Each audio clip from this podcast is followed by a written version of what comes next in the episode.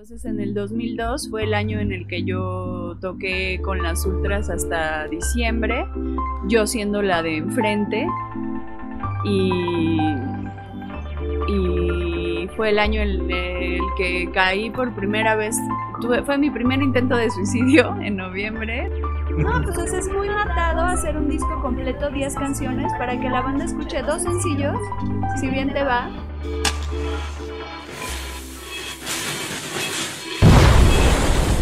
Hey, queridos amigos del podcast, ya estamos aquí en una emisión más, Matando el Tiempo, como mi chamarra de Michael Jackson, que es una chamarra de Michael Jackson. No sé quién pensaría que. ¿Quién, quién pensaría que no es una chamarra de Michael Es una chamarra de Michael Jackson, ¿verdad? Yo pensé que era de los diablos.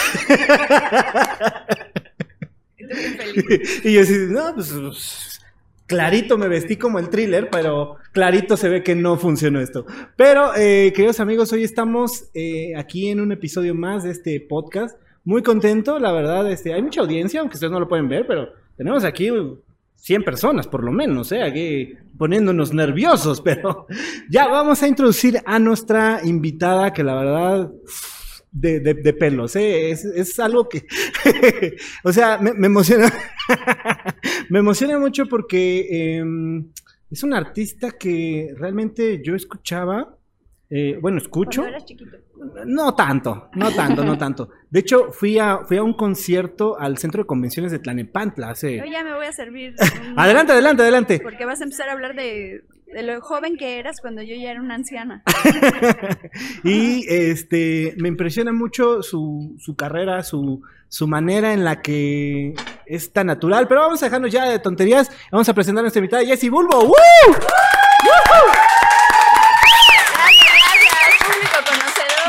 Eso sí, exactamente, ellos sí conocen, ellos, sí saben de esto.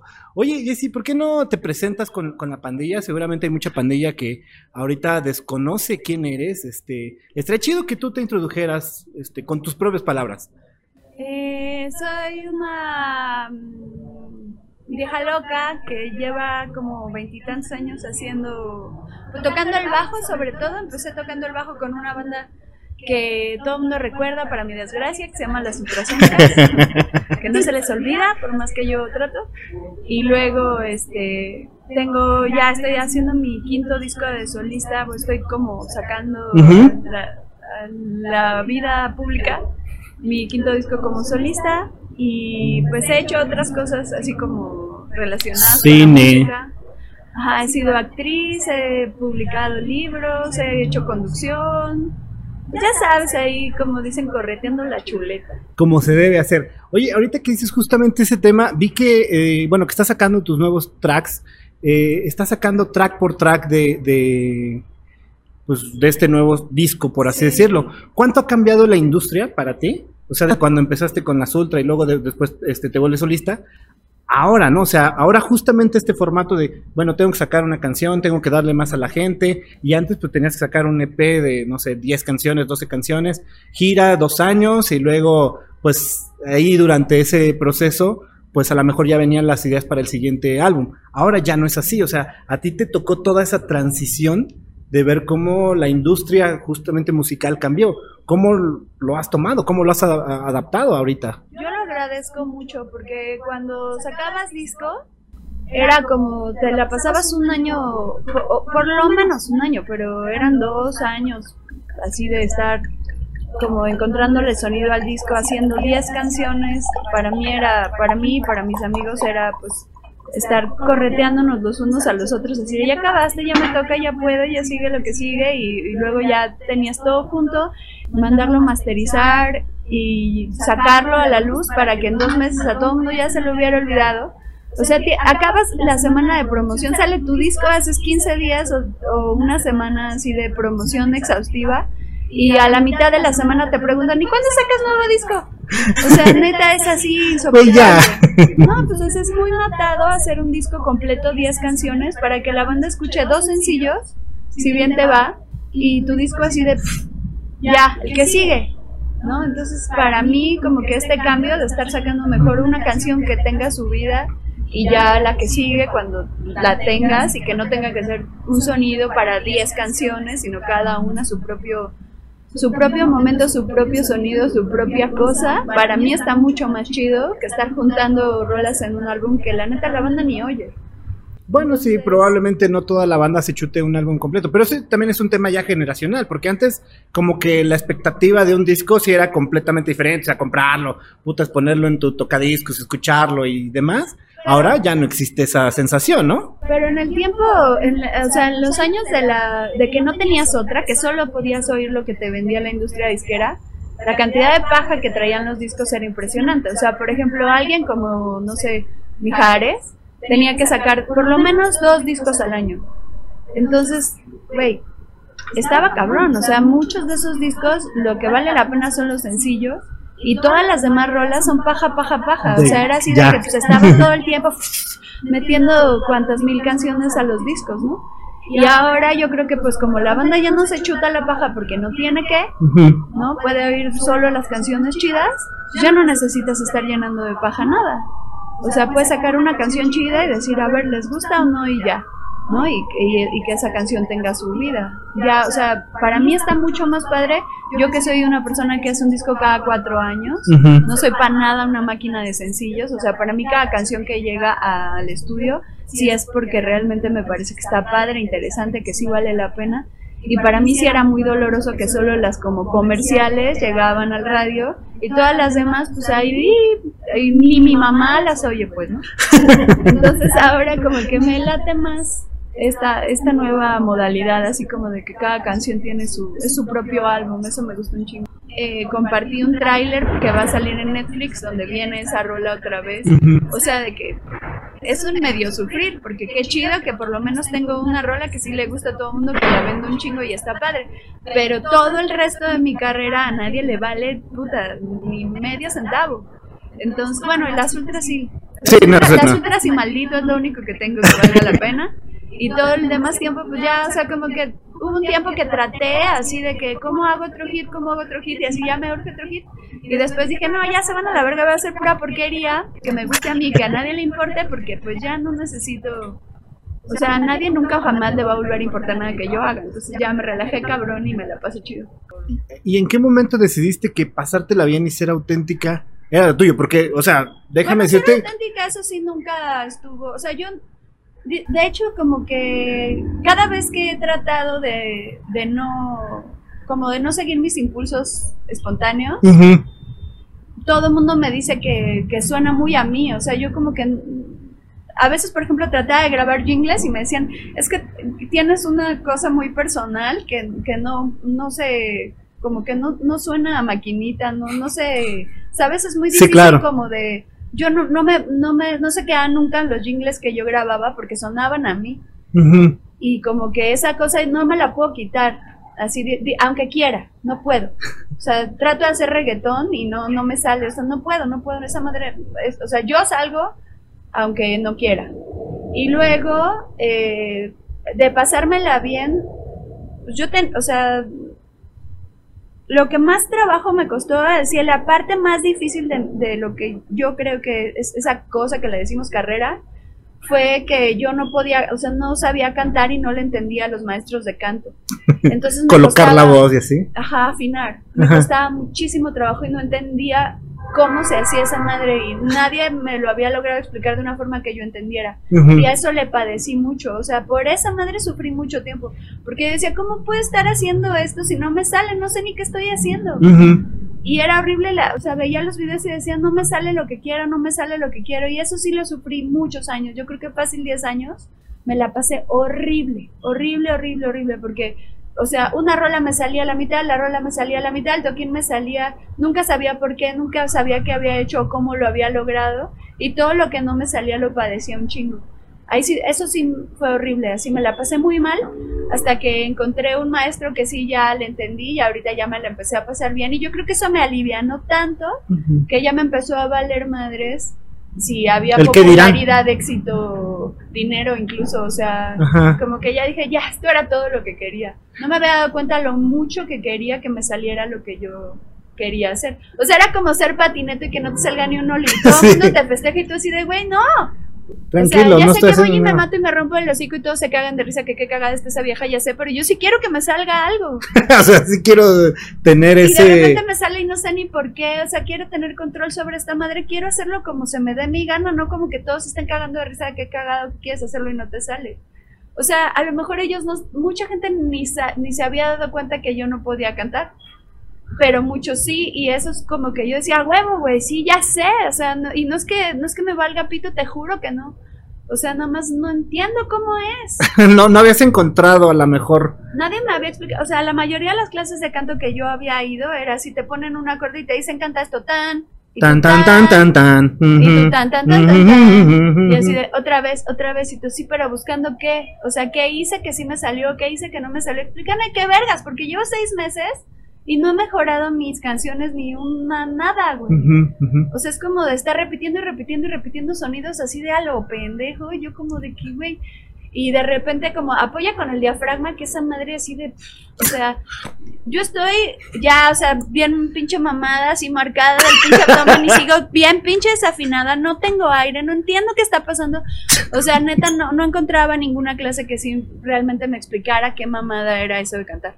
Con el diafragma, por supuesto, ¿no? No, o sea, ahora, ahora que mi maestro de ahora cero ni siquiera se refiere al diafragma, o sea, nosotros usamos todo con la nariz. Ujú. Y ya por fin entendí de qué se trata esa madre y él me explicó mecánica del, del aparato sonoro, y no, o sea, el diafragma no, Sí, no tiene... ni hola le dice. O sea, todo lo hacemos con la nariz y con las cuerdas vocales. Entonces ya como que ahí me lo explicaron como yo entendí la danza, como de aprietas aquí, aflojas aquí, sueltas aquí, esto se siente así, aquí está el release, aquí está la presión. Y ya lo entendí como con el cuerpo, no con el sonido, porque el sonido, yo tengo oído de artillero, a mí do y mi me suenan exactamente igual.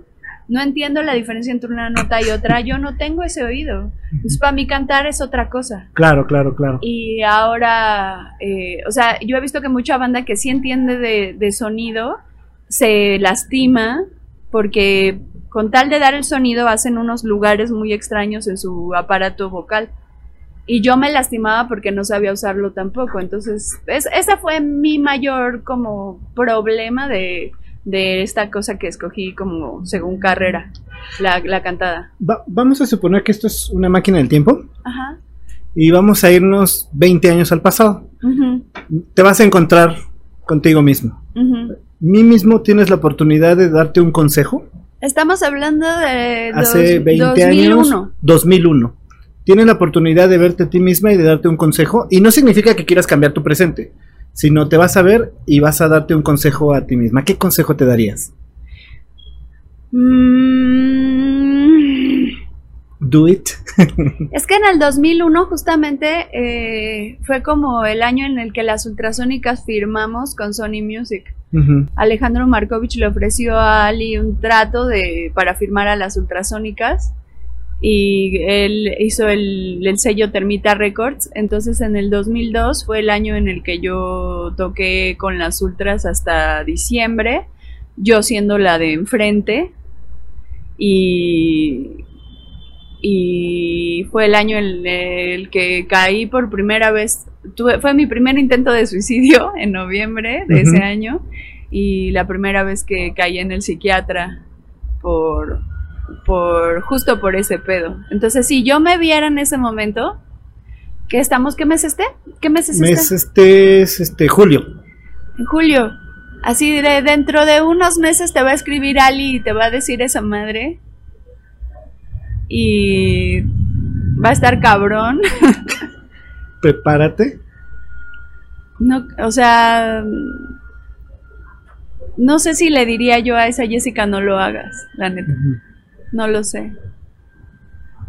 No sé qué le diría porque, o sea, estuvo horrible y a la vez, pues, si no hubiera pasado eso, sabe Dios qué estaría haciendo ahorita. Claro. Entonces, Hubiera cambiado todo el. ¿Quién sabe por qué tú O sea, yo creo que no hubiera podido evitar tener una vida que me decepcionara. Todo lo que yo pensaba en ese momento de lo que era eh, hacerte tu propia vida y ser la persona que quieres ser, ha cambiado un chingo desde entonces. Entonces, eso no, no, se lo, no se lo pude haber evitado a la Jessica de ese tiempo. Creo que cualquier decisión que hubiera tomado me hubiera llevado a decepcionarme porque yo estaba, creo, equivocada con respecto a cómo se hacen las cosas y qué es lo importante y qué es lo que vale la pena y para dónde se va. O sea, en ese momento ya lo estaba encontrando, pero me faltaba pasar todas esas pruebas que yo creo que sin importar lo que hubiera decidido, hubiera tenido que, que llegar a ese punto. Quedarme todos los hocicazos que me di. O sea, si hubiera decidido ser oficinista o barrendero o lo que sea, hubiera, o sea, hubiera tenido que eh, enfrentar que, que lo que yo pensaba acerca de la vida a lo mejor no me iba a servir para lo que yo quería, no me iba a llevar a donde yo quería llegar. Si tú tuvieras la oportunidad de haber sido en un mundo paralelo, no en este, en un multiverso, tú tienes la oportunidad de ser cualquier eh, personaje histórico. O sea, llámese histórico, musical, lo que sea. O sea, llámese John Lennon, llámese este Hitler, llámese, no sé, quien sea, ¿quién te hubiera gustado ser? Mm. Eh, uf, qué difícil está cabrón. Me gustaría en este momento ser eh, algo así como... Michael Jordan, no sé, o sea, quien, quien sea, ¿eh? Quien se te venga a la mente. Es que como que, como que sí me gustaría tener algo de influencia sobre alguna como...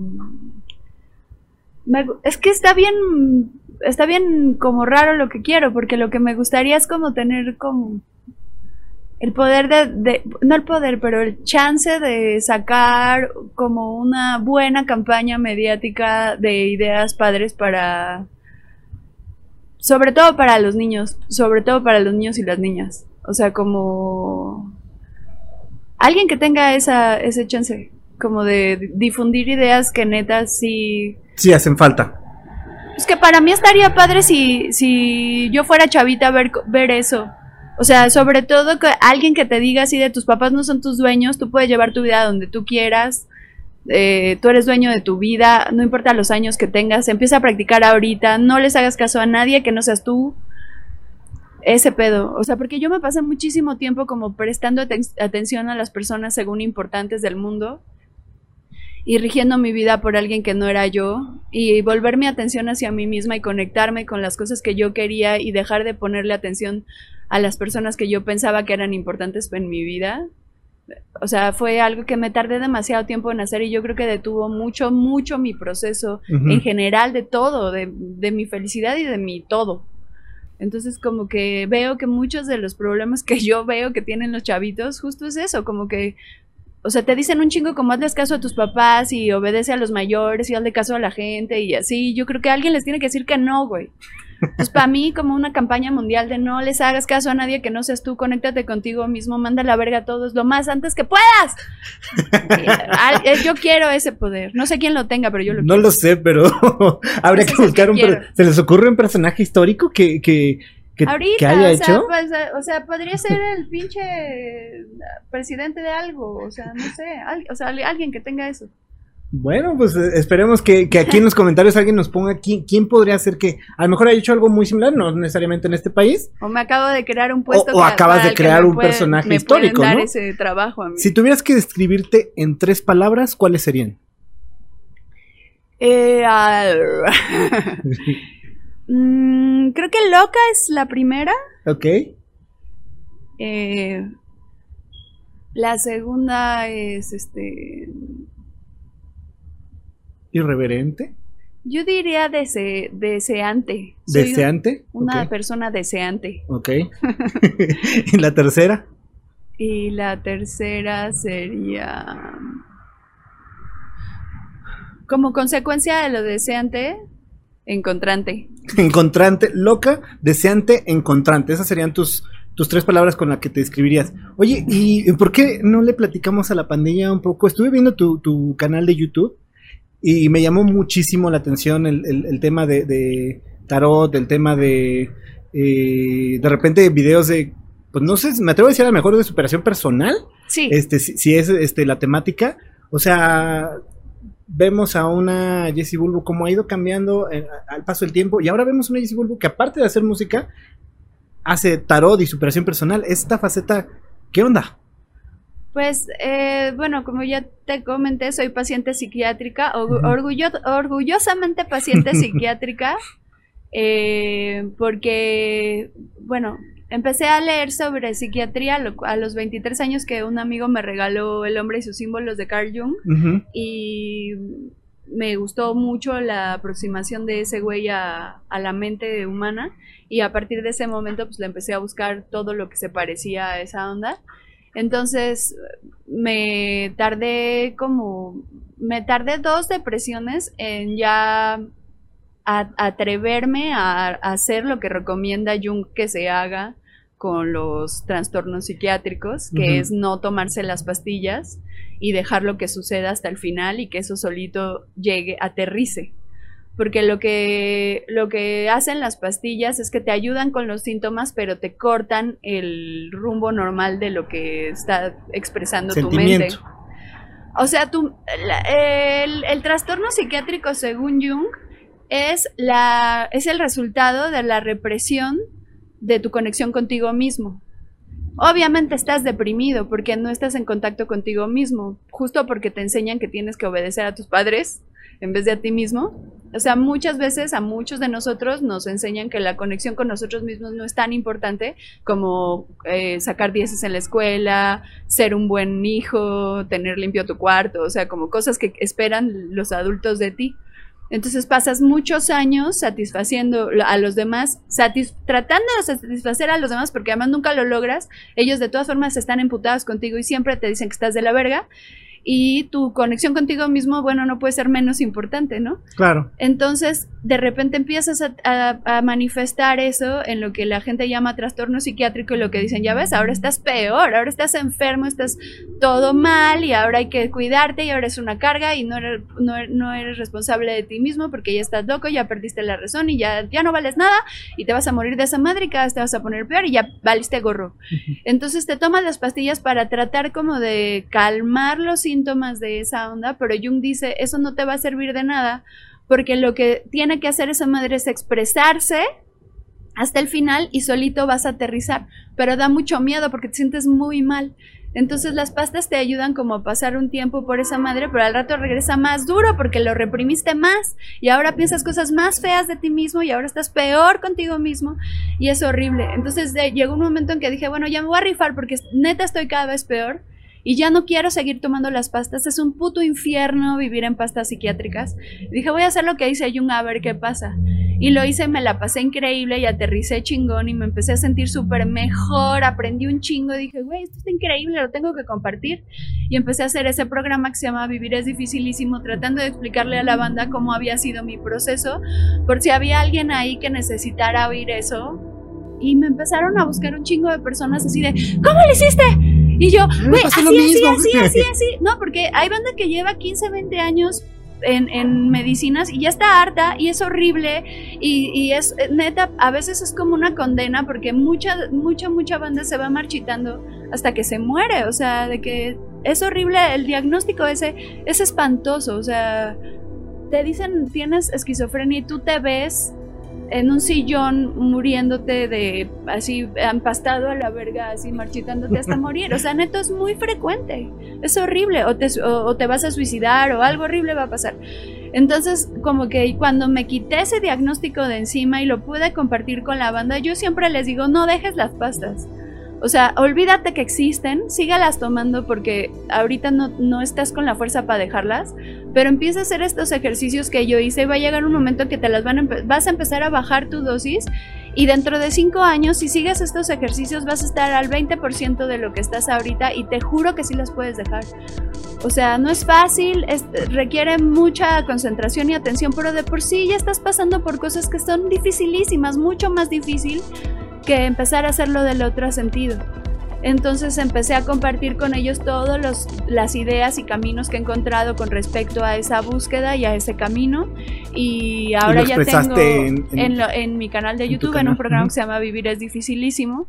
Que, además déjeme platicarle a la gente que es, eh, a mí me pareció algo bastante chévere porque es muy, muy natural. Le voy, le voy a poner la palabra natural, o sea, no o sea yo, yo vi los, los, los videos y así como que voy a poner mi celular y voy a expresar lo que estoy sintiendo en ese momento. No, no sé si ya los tienes este, guionizados o algo así, pero, pero se ve una onda de, de, conexión con la, con, con, la gente y eso a mí particular me fue lo que me llamó la atención, o sea, me chuté así varios y dije, wow, o sea, esta cosa te atrapa porque se siente esa realidad, esa conexión y, y eso al final es mucho de lo que la pandilla del otro lado está tratando de buscar, ¿no? O sea, embonar, este, encontrar ciertos parecidos con alguien, encontrar este historias, anécdotas que sí, yo también pasé por lo mismo, me identifico con este con este contenido que estoy viendo y la verdad bastante chévere. Los, ¿eh? los, comentarios en el en el video donde hablo de ese video se llama Pensamientos suicidas. Ah, sí. Los comments de ese video, no manches, o sea, neta cuando me siento mal me meto a ver los comments de ese video, me regresan la vida, o sea, creo está increíble porque hay un montón de me levanto a las 7, 8 de la mañana y a veces me encuentro comments así de, güey, me llegó en el momento perfecto, qué chido. Y me, me escriben por Instagram y, o sea, yo traigo seguimientos de casos de banda que estaba suicida una noche me empezó a escribir y nos empezamos a, comunicar y, y, tengo ya varios años hablándome con ellos, o sea, bueno, algunos años, a veces, algunos meses, pero tengo seguimientos de casos de banda que sí, o sea, he visto cómo han ido pasando por sus cosas y me, encanta haber hecho una pequeña comunidad de banda que en momentos vulnerables estamos ahí los unos para los otros. Y ahora tengo un programa de radio que es eh, también en esa misma onda y soy la más feliz con eso. O sea, también eso me ha dado mucha paz con respecto a la música, porque pues como que toda esa onda de ser famoso y tener éxito y así, se me alivianó muchísimo con esto. O sea, como que mucho de lo que yo pensaba que era la felicidad, yo estaba hiper pendeja y lo estaba buscando en todos los lugares equivocados y ahorita que siento que ya lo estoy buscando en, donde sí está y no donde no. no Te encontraste, fue donde me cambió la vida muy cabrón, o sea, la, lo fui, a, o sea, fui como pegándome contra la pared durante años hasta que un día de veras la derribé. Y ya que esa cosa va fluyendo y sí voy sintiendo así como de, ay, sí me está saliendo, sí me está saliendo, no manches. Llevo un chorro de tiempo bien.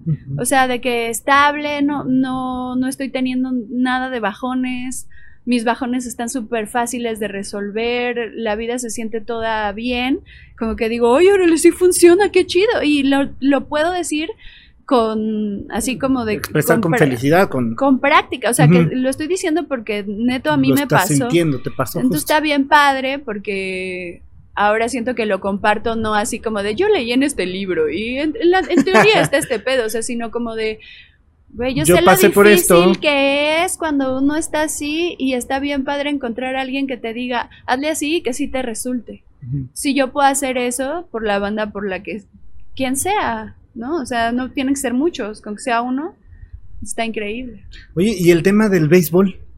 Bueno, béisbol está ahora me va hasta quitar la chamarra de la emoción porque ya me dio calor. que ya está entrando el sol chido. ¿Le, pueden poner un sonido así como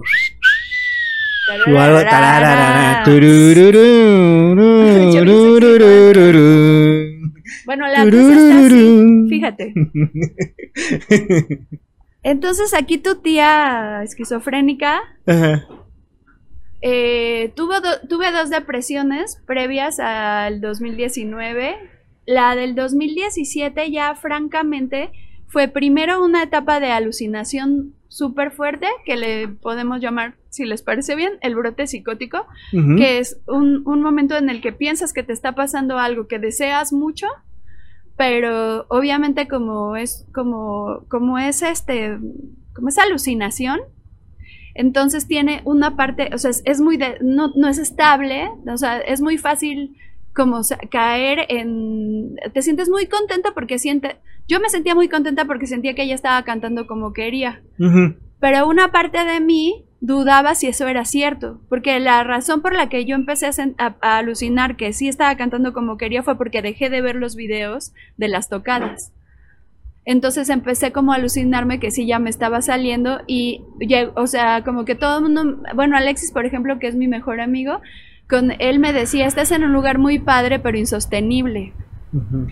Entonces ya llegó un momento en el que pues ya no pude más y ese como castillo de cartas que había construido se derrumbó y entonces entré en depresión. Pero saliendo de esa depresión, o sea, se cuenta, la parte peor de la depresión la tuve en diciembre y en enero conocí a mi maestro que me enseñó a cantar. Entonces empecé a cantar muy cerca de la alucinación y ya me di cuenta que yo no tenía que haberme deprimido. O sea, la depresión no fue parte del proceso. Si yo hubiera mantenido la alucine hasta que llegara el maestro, no me la hubiera pasado mal. Entonces en el 2019 me llegó una alucinación con béisbol y yo dije, no me la voy a pasar mal, ahora sí no me voy a deprimir. Y mi familia y mis amigos se preocuparon un chingo. Porque me, o sea, me veían como en un viaje que ellos así, obviamente para ellos era, pues, o sea, una, era una alucinación, era esquizofrenia. Y yo dije, sí, o sea, yo me doy cuenta que esto se ve desde afuera muy extraño. Se ve raro. Pero yo ya no me voy a tomar las pastas y ya no me voy a deprimir y esta madre sí va a pasar y nada más aguanten porque sí va a pasar. Y justo eh, bajé en el 2019, empecé a hacer mi programa de Vivir es dificilísimo y en el 2021, en marzo, me invitaron a jugar béisbol y ahora estoy jugando béisbol. ¿Y, te la pasas bien en el béisbol? O sea, ¿qué, qué, qué, cuál, cuál es ese sentimiento ahora de, de, de, pasar de un escenario a hacer este cine, a hacer este radio y ahora jugar béisbol? El béisbol tiene de las cosas, o sea, combina varias de las cosas que más me gustan en la vida. Uno, bueno, yo tengo una licenciatura en danza contemporánea. Entonces, para mí la disciplina del cuerpo es una de, o sea, yo mi primer primer vocación, yo quería ser bailarina de ballet. No me admitieron en la escuela de, de Limba de ballet al cuarto de primaria. Eh, fui a hacer el examen y me dijeron que tenía como unos problemas anatómicos que me podía deformar hasta la columna si bailaba en puntas, lo cual era mentira, según muchas de mis maestras, pero yo me la creí, ya nunca intenté bailar ballet. Entonces fue como de mis primeras frustraciones, pero de grande estudié una licenciatura en, en danza contemporánea. Entonces, para mí aprender a bailar como disciplina, o sea, como se aprende la danza eh, como de disciplina académica, digamos, o sea, que te enseñan así como el dedo tiene que pasar exactamente por aquí, no puede pasar por otro lado, no es como levanta el pie, o sea, es así como dedo gordo, línea hasta acá y como una línea perfecta entre la rodilla y el así como ángulos perfectos y lograr así como esa esa cosa va a pasar cuando estés girando y el eh, tu coronilla tiene que estar, o sea, como apuntar el cuerpo todo, cada parte del cuerpo en un lugar específico, ese es uno de los grandes placeres que he tenido yo en la vida y nunca lo había hecho nunca lo he hecho profesionalmente bailar. O sea, he hecho muchas cosas profesionalmente como música que no estudié, pero danza, por ejemplo, nunca ni he cobrado ni me he subido a un escenario por eso. Entonces, cuando empecé a ver béisbol, me di cuenta que tiene mucho en común con eso que yo estudié. O sea, la disciplina del béisbol, las técnicas del béisbol son así exquisitas. Para mí lo más padre que hay en deporte y me encantaba como su aproximación porque no es como la de la danza, la danza es eh, como que tiene miras expresivas y el béisbol tiene miras deportivas, entonces como que no se trata de expresar absolutamente nada, se trata como de seguir una pelota, de lograr pegarle duro, de lograr atraparla cuando va rapidísimo, entonces la, la personalidad de los beisbolistas se expresa con mucha naturalidad porque no están pensando en decir nada. Entonces me encantaba verlos y eso fue lo que me enloqueció, como que me atrapó porque el béisbol tiene muchísimas capas, tiene una capa como de, numerología que es muy, muy, de, muy cabalístico, o sea, tiene muchas como coincidencias, por ejemplo, con el tarot en cuanto a las posiciones y la administración del trabajo. Se parece, tiene mucho en común con el tarot. Eh, luego, por ejemplo, me encanta esa onda del teléfono, como que hay gente arriba viendo que les habla para decirles hagan esta y estas cosas. O sea, como que aparte hay niveles. Eh, bueno, no, o sea, para mí, cuando empecé a ver béisbol, o sea, por eso sí, porque empecé a ver como muchísimas señales ocultas. O sea, por ejemplo, empecé a seguir al catcher y ese güey habla en señas. Esos güeyes tienen como la cábala antes de batear, hacen como señas. Y, ajá, o sea, por ejemplo, es, o sea, esa, esa es la seña que mandan para, para la jugada defensiva. Pero aparte están las de las jugadas ofensivas y los güeyes que le mandan como saludos a sus dioses y aparte a sus chavas, ¿no? O sea, como de que si me hago así es que te mando un beso. Antes de batear, por ejemplo. Ah, Entonces como que esa madre me, me, te voló. me- acá me catapultó a como la tercera capa de la estratosfera. Yo estaba así, en lo que sí de béisbol, tal cual. Claro. O sea, sentía que las señales me las estaban mandando a mí, que tenía que ver con, con- con cosas que ya eran así como mundiales, como pedos de la CIA. O sea, yo sí neta entré como en paranoia loca de béisbol. Y, y cuando bajé de esa madre, como que seguía amando el béisbol, pero me daba un poco de miedo. Y empezar a jugar me quitó todo. O sea, empezar a conocer beisbolistas que han hecho eso toda su vida y que me empezaron a enseñar su forma de ver las cosas, de ver el cuerpo, de ver el béisbol, de ya jugarlos, entender lo que es estar en un equipo de ese tipo que es muy como estilo marinero, nada que ver con la danza, que es muy de otro tipo de, de- es otro tipo de disciplina del cuerpo. Eh, convivir como con muchos hombres así eh, en ese estado que pone el béisbol que es como muy me eso me encanta también del béisbol que, que no es nada por ejemplo el fútbol soccer puede ser muy histérico de repente los ves a todos y están así así Más al técnico. Boludo, no estás haciendo todos nada. al portero así o sea se ponen bien pinches locos y esa madre me daba mucho miedo el soccer por ejemplo o el americano que están o sea, es como muy parco. El béisbol no. O sea, el, be- el- en el béis están todos así, bien bajándose todo el tiempo. La jugada acaba, todos se calman, uno respira, se super coloca y vuelve a arrancar y vuelve a acabar. O sea, como que respira un chingo, tiene muchas pausas y la- el estado en el que te mete el béisbol es como de estar bajando, subir y bajar. O sea, velocidad, velocidad, bajar. Velocidad, velocidad se acabó. Entonces como que te, se- te saca de la histeria y hombres que llevan mucho, mucho tiempo haciendo esa onda, que no pasa con las chavas, porque las chavas muchas juegan softball y el softball tiene esa onda como de ¡Ah, rapidísimo y es así de ¡Bola la cara, corre! y eso es muy, muy, mucho más prendido el softball, pero el base, o sea, me encantó así llegar a un lugar en donde todo el mundo está calmado y así eh, la instrucción es no lo tienes que hacer rápido, lo tienes que hacer calmado y bien, despacio y bien, precisión y calma, precisión y calma. Entonces, como practicar precisión y calma, convivir con esa banda, recibir esas instrucciones, no manches, o sea, Sí, ha como sido que una ya. nueva experiencia bye. para ti. Así es lo que quiero hacer todo el día. Ya, o sea, es- estoy ensayando diario música que, y me ha ayudado mucho porque ayuda mucho como a la concentración, justo a la calma, a pensar no lo tengo que hacer rápido, lo tengo que hacer despacio y bien. Entonces como que estoy cayendo en el tiempo, lo estoy esperando, estoy como tratando de enfocarme en mi calma. O sea, me ha ayudado mucho a- en lo musical, pero yo ya solo pienso en béisbol todo el día, o sea, hasta sueño con béisbol. Así chido. de que... Ajá, está cabrón. Oye, vamos a pasar, este, antes de despedirnos a la historia de terror. Te voy a decir en qué consiste la historia de terror. Necesito que le platiques a la pandilla qué es lo peor que te ha pasado antes de subirte a un escenario o durante una tocada. Lo que sea, ¿eh? llámese que llegas y no hay tocada, este, zurradas en los chones, nos han, nos han platicado aquí, o sea, nos, no- este, nos han platicado N cantidad de historias. ¿Cuál sería tu historia de terror? Y esto, eh, esta, esta, esta historia es básicamente porque la pandilla del otro lado cree que llegar a la tocada, se pagan las luces, puta, no pasó nada. Pero atrás pasan un chingo de cosas. Entonces, esta pregunta me, me, me encanta porque cada uno tiene una historia diferente, bien chida de terror. Uh, tengo muchas. La que digas, esta es la top o dos tops así. Eh, bueno, una de ellas debe ser definitivamente eh, un día que cuando ya estaba muy muy mal con las ultrasónicas, ya traíamos un pleitazo horrible y fuimos a tocar a Luta, que antes Ujú. estaba en, En el el, centro. en el centro, pero como en un cuarto piso había uno, ¿te acuerdas? Sí, claro, sí, sí, sí, por supuesto. Está- Tocadísimas ahí. Estábamos tocando ahí y yo traía, no me acuerdo qué traía puesto, pero el caso es que eh, creo que yo dije así de que al que haga la mejor, porque empezaron a hacer como acrobacias así abajo, o sea, en el slam, como que había vatos que hacían marometa, o sea, como güeyes muy fuertes que se ve que hacían como un parkour o no sé qué, pero están haciendo como machincuepas.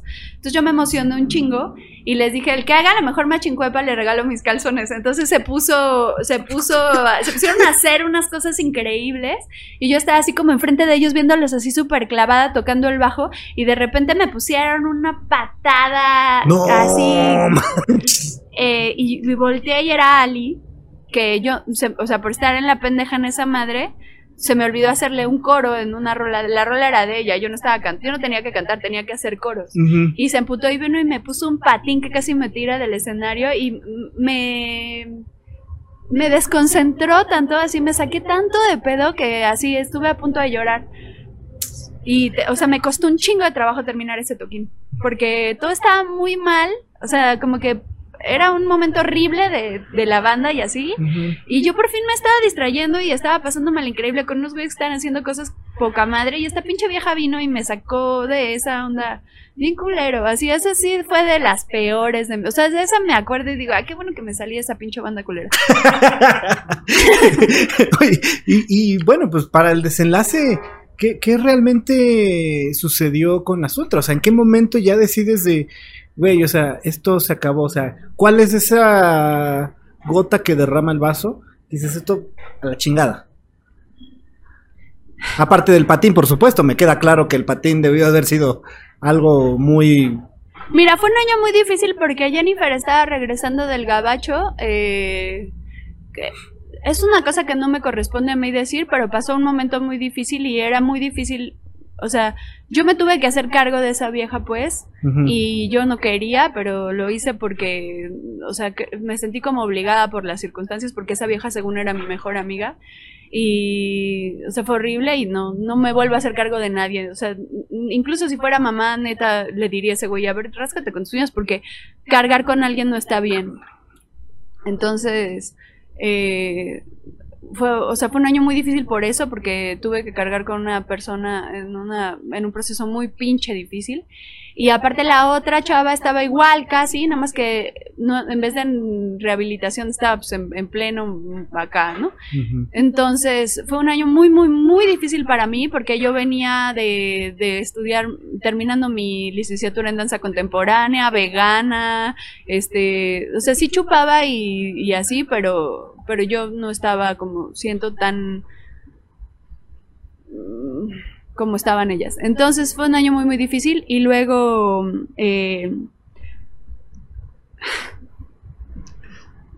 Cuando pasó todo lo de grabar el disco, nos peleamos cabrón. Ahí sí fue donde yo creo que así todo valió verga. Grabar el disco fue el proceso más pinche horrible que he pasado en mi vida.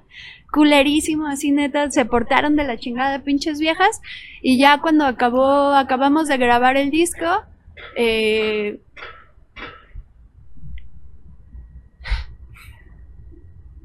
Si no, si no quieres, no pasa nada, ¿eh? No. no sé si decirlo, o sea, nunca lo he dicho así públicamente porque es un, este, o sea, siempre mis, como todos mis asesores me recomiendan que no hable de ese pedo, pero se los voy a decir porque si alguien está ahí que necesita oír esto, es buen momento para que lo oiga. Eh, una de ellas registró las canciones a su nombre. Entonces, este, no estuvo chido. Sí, ya me imagino. Y, Y esa, eh, eh, o sea, ese, ese pleito por eso fue, Fue el que, el- eh, o sea, en el que dije yo ya me voy. Sí, sí, sí, claro. O sea, ya es como sacarte tu propia empresa por ponerle un Porque dijo, sinónimo, es que ¿no? la registré porque se las iban a robar. Y yo, ah, gracias. ¿Quién, no? O sea, por ejemplo, Qué grosero es una rola que yo hice sola en Veracruz y la tengo registrada, o sea, está registrada a nombre de alguien más y lo único que logré sacarle fue que me diera un porcentaje. No, aparte, qué grosero, yo creo que es uno de los hits más o sea, yo grandes, sé, ¿no? O sea, yo- o sea, bendito sea Dios, después salió maldito y esa sí la tengo toda a mi nombre y esa es la que, o sea, pero imagínate estar dividiendo mi varo de Claro. maldito con alguien que no estaba cuando yo la hice. Así me pasó. Y la neta sí me emputé. cualquiera lo hubiera hecho. Cualquiera, cualquiera. Y es súper común, ¿eh? O sea, les ha pasado a muchísima banda que yo conozco, como de que amigos que con los que estás trabajando van y registran las rolas a su nombre. Entonces, este, pues, abusados con eso, yo creo que es inevitable y al final la neta la vida te regresa con mucho más lo que te hacen esas personas y pues, pueden darse cuenta muy fácilmente cómo pasó la cosa. Porque ahorita al final ya. hay algo que se llama Pero- karma, amigos. Y ¿eh? cuando acaba de pasar, estás ardidísimo y crees que neto te están diciendo mentiras, pero es verdad. O sea, Fadanelli me decía, la venganza es un platillo que se come frío, tú aguanta. Y yo pues, estaba bien caliente, lo que quería era venganza inmediata. Claro. Pero los años me dieron la razón y aquí estamos amigos. Ok, y bueno, pues ya para despedirnos vamos a pasar así a las preguntas rápidas. Te voy a hacer unas preguntas muy rápidas. No se vale decir paso, no se vale decir ninguna o las dos, tienes que escoger forzosamente una opción, ¿va? Soy los... libre, voy a escoger siempre las dos. ¿Los Beatles o los Rolling Stones? Rolling, sin duda. Este, Michael Jackson o Madonna. Eh, ay, Madonna. Prince o Michael Jackson. Prince. Volver al futuro o Terminator. Terminator. Rocky o Rambo. Mm, Rocky. Harry Potter o El Señor de los Anillos. Y eh, el Señor de los Anillos. El Señor de los Anillos o Game of Thrones. Mm, Game of Thrones hasta, hasta que Arya mata a Walter Frey. ya después a la verga. Después ya no. Ya, ya después el Señor de los Anillos. Coca o Pepsi. Coca. ya, las demás las voy a omitir. las demás las vamos a omitir. Este, por temas de patrocinio, no voy a decir todas las demás que traía. Entonces, este, vamos a dejarlas hasta ahí. Este, no sé, algún mensaje que le quieras dar a la, a la pandilla que nos está viendo, a toda la banda, a toda tu gente que, que, que, que seguramente va a ver esto y por supuesto que ahí está siempre apoyando. Todo lo que dije es mentira. Esto fue una alusión, eh, una, una ilusión, pero. Bueno, alucine. bueno, pues muchísimas gracias de verdad por, por haber venido. Este, neta, te, te agradezco también la, la, sinceridad de todo lo Qué platicado cagado. aquí. Ni al Pepe Rock le había contado esa historia. Pues es que aquí somos lo máximo, la verdad. Ah, sí. nada, es broma. Este, no, de verdad, muchísimas gracias. Este, gracias y bueno, gente, pues nos estaremos viendo este, la próxima semana. Espero que hayan disfrutado esta entrevista. Yo la pasé de verdad muy bien. Como había dicho, yo me considero este, fan de tu música, de verdad. Este, Ay, ay, te he visto un par de veces en vivo. De maldito. Y, eh, me gusta más Bombón, por ejemplo, a mí. Ah, bueno, Ah. ese- si es ese disco, entonces ya no tienes disculpa.